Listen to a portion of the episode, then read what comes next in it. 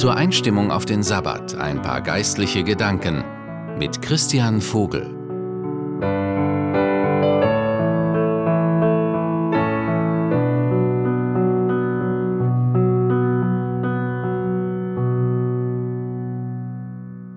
Vom Apostel Johannes wird erzählt, er spielte im Alter gern mit einem zahmen Rebhuhn.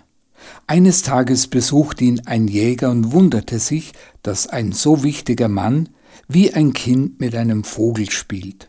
Der Jäger fragte den Apostel, Du könntest große und wichtige Dinge tun und spielst mit einem Rebhuhn? Warum vertust du die kostbare Zeit mit einem nutzlosen Spiel? Johannes schaute den Jäger nachdenklich an und fragte zurück, Weshalb ist der Bogen auf deinem Rücken nicht gespannt? Nun, mein Bogen würde die Spannkraft verlieren, sagte der Jäger, wenn er immer gespannt wäre, und wenn ich ihn beim Jagen brauche und einen Pfeil abschießen wollte, hätte er keine Kraft mehr. Darauf antwortete Johannes, das Leben ist wie ein Bogen, es kann nicht immer gespannt sein, sonst würde es seine Kraft verlieren. Jeder Mensch braucht, um seine Spannkraft zu erhalten, die Phasen der Entspannung.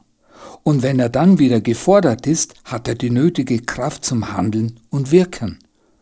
Gott will keine abgehetzten und überforderten Leute.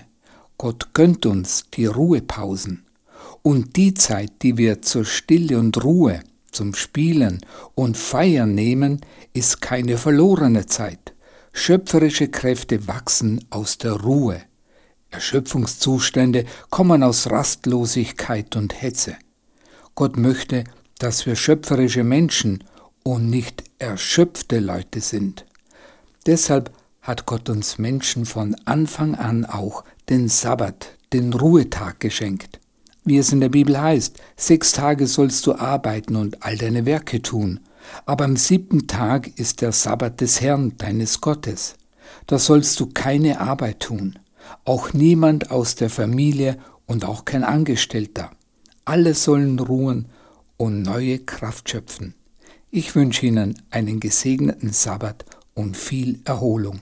Ihr Christian Vogel.